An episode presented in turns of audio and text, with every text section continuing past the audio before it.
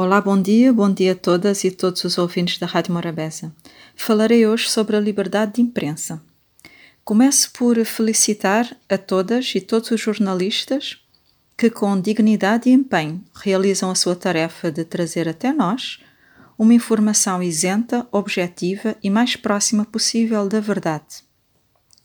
A liberdade de expressão é a chave de ignição da liberdade em geral Todas as outras liberdades dependem da liberdade de expressão, da liberdade de exprimir pensamentos e sentimentos. A liberdade de expressão é necessária para se ter bons governos. A liberdade de imprensa e as condições de trabalho dos jornalistas é assunto que interessa a todos nós, membros da sociedade.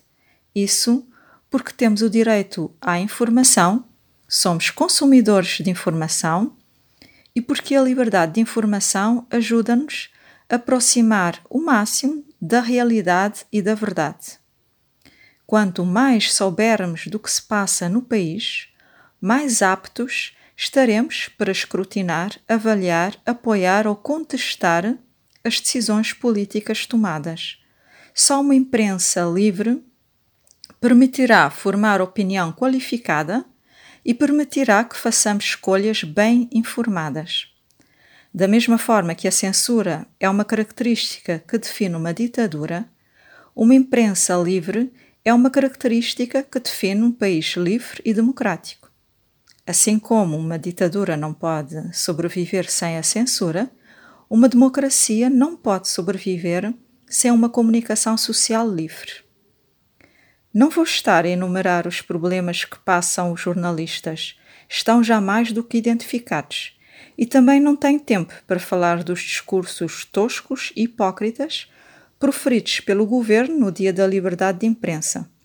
Mas, como cidadã que exerce a sua liberdade, digo que em Cabo Verde, país democrático, os papéis encontram-se invertidos cabe à comunicação social o papel de vigilância permanente e controle do poder político, e não o inverso.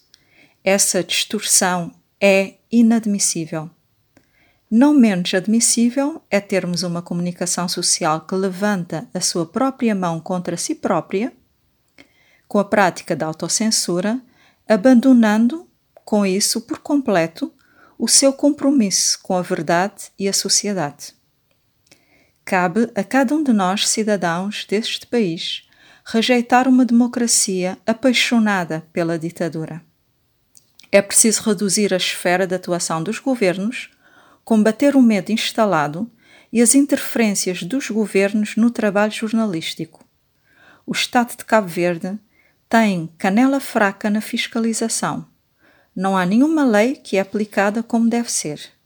O país não funciona e nem incute, uh, e nem incute confiança uh, nos cidadãos, mas parece que produz bons sensores, pessoas com muita competência e disposição para limitar as liberdades de expressão. E pela epidemia de medo instalado no país, sou obrigada a reconhecer que são muito bons na tarefa de fiscalizar o que se pensa e o que se fala. Pois bem, sugiro que aproveitemos melhor esses sensores, que sejam rentabilizados, que sejam transferidos para outras áreas, que larguem da mão os jornalistas e a população e se juntem a outras entidades fiscalizadoras, como a Polícia, a IGAI, a Inspeção Geral do Trabalho, para pôr ordem nas coisas e fazer cumprir as leis existentes. Queremos um jornalista de um país democrático que investigue e esclareça as pessoas. Queremos um jornalismo que agarre numa lupa e desça para debaixo da mesa e nos conte o que se passa. Porque é ali, debaixo da mesa, que se joga Cabo Verde. Uma boa semana.